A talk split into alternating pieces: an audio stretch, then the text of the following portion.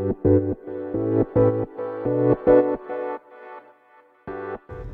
はようございます。なつきです。今日はですね読書感想を述べたいと思います。はい。それが何の本かというとルポ収容所レッドっていうね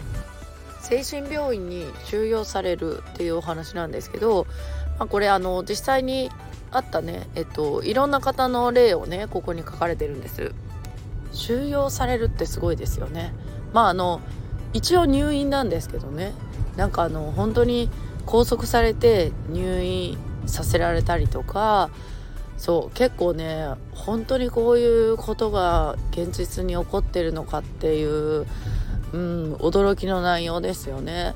うん、本当になんかどこか作り話のような、うん、大げさのに感じるようなぐらい本当になんかひどい内容うんでまあこれ実際の病院とかが行ってるわけじゃないですか。でまあ家族がね一回入院とか、まあ、治療にね同意をすれば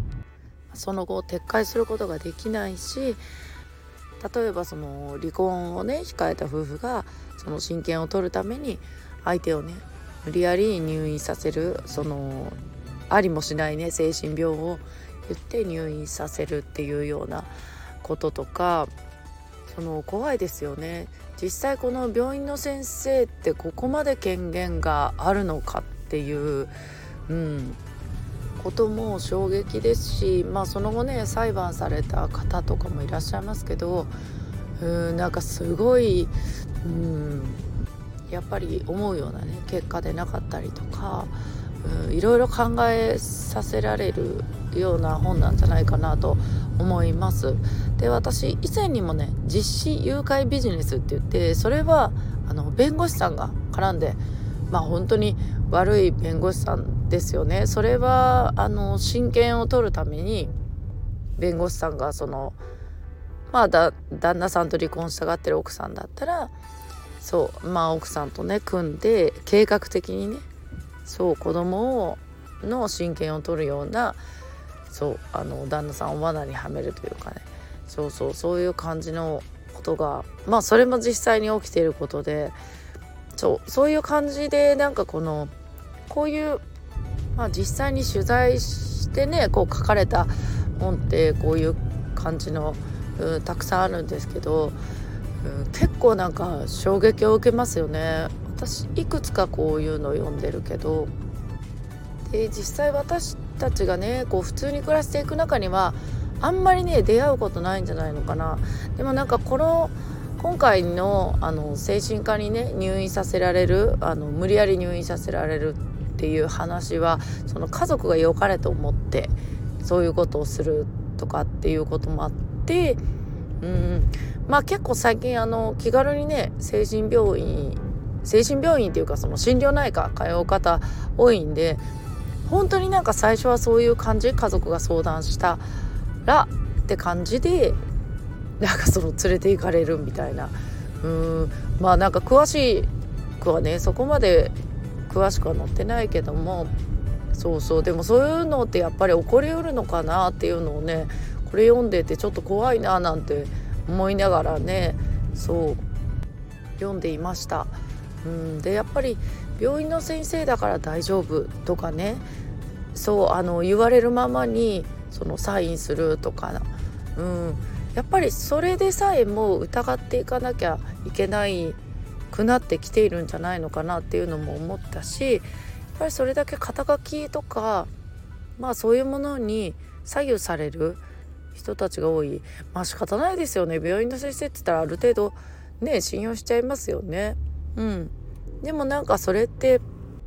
病院の先生はともかくとしても、うん、普段でさえね私たちのこうビジネスしている中でもなんかすごい肩書きとか見た目とかね一見派手そうに見えるものとかに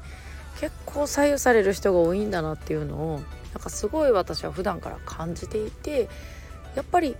そういうところで疑いもしないっていう方が割と多いんですよね。だから病院の先生だからといって100%信じるっていうことも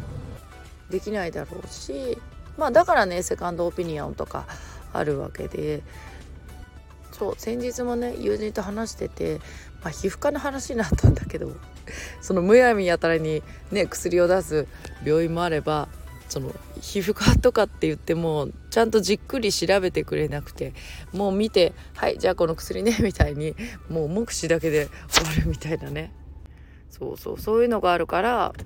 本当にそのその先生をね信用できるかどうかって本当見極めるの大事だよねみたいな話をしてたんですよ。うん、でまあ本当皮膚科ぐらいならいいんだけどもこうやって入院させられてまあ本当ね10年も以上もね退院させてもらえないとか、うん、あの拘束されるとかねうん結構これはね本当にひどい内容だったので、まあ、こういうね現実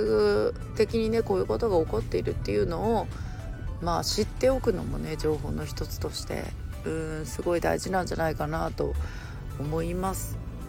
はいということで今日はルポ収容所列島のねを読んだ感想についてねお話しさせていただきました。ということで皆さん今日も素敵な一日をお過ごしください。またお会いしましょう。